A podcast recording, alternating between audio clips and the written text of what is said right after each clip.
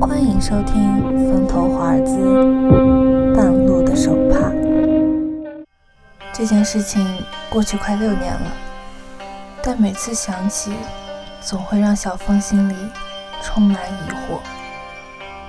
他一直不太相信世间有鬼这一传说，但经历这件事后，让他觉得世间还真有很多东西是我们现在。所无法理解并且解释的，那是在一九九九年的时候，小峰当时刚从学校分到单位不久。我们的单位是铁路工程单位，一直在大山里面工作。他主要是做测量工作的。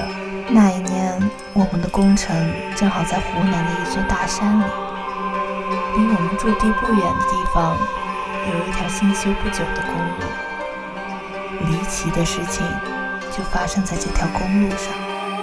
一天，小峰他开着一辆货车，从离驻地很远的地方回来的时候，就是经过这条路。当时天色已晚，在极度昏暗的灯光下，他看到一个女子在路边朝他的车招手。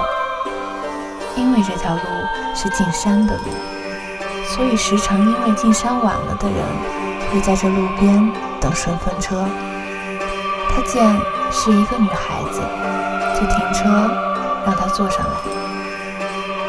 在车上，他们聊得很是投机，并且也知道了这个女孩的姓名和住址，而且离我们的驻地不是很远。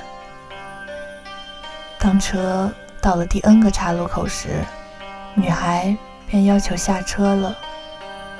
小峰难免有些依依不舍，于是女孩便把自己身上的一块白色手帕送予他了，并且告诉他，有机会可以随时到他的家里来找他。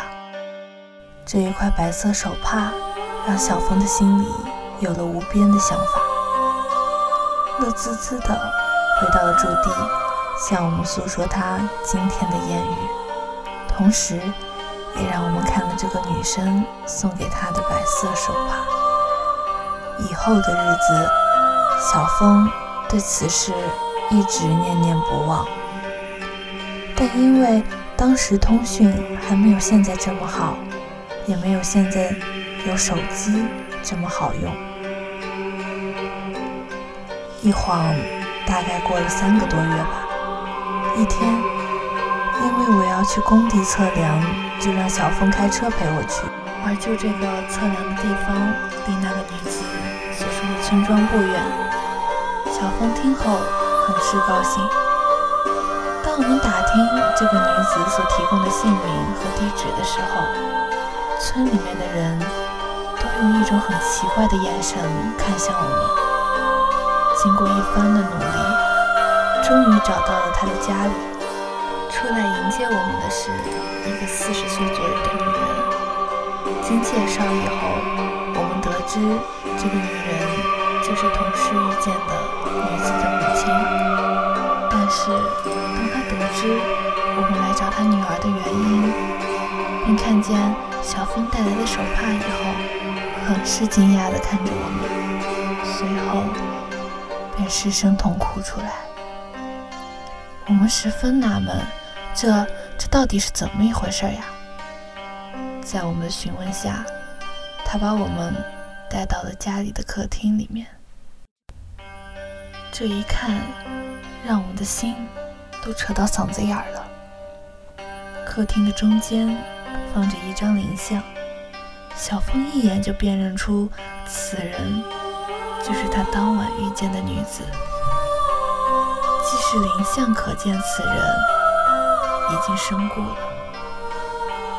在我们的追问下，女人终于告诉我们，她的女儿，也就是此女子，生前是一个养路工人。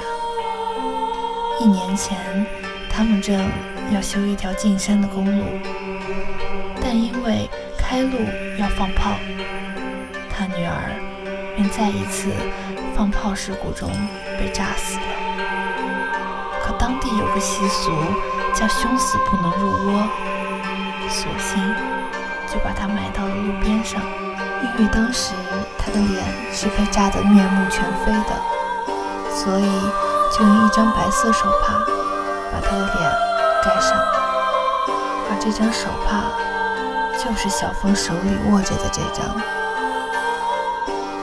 不可思议的事实让我们缓不过来，更是让小峰脊背直冒冷汗。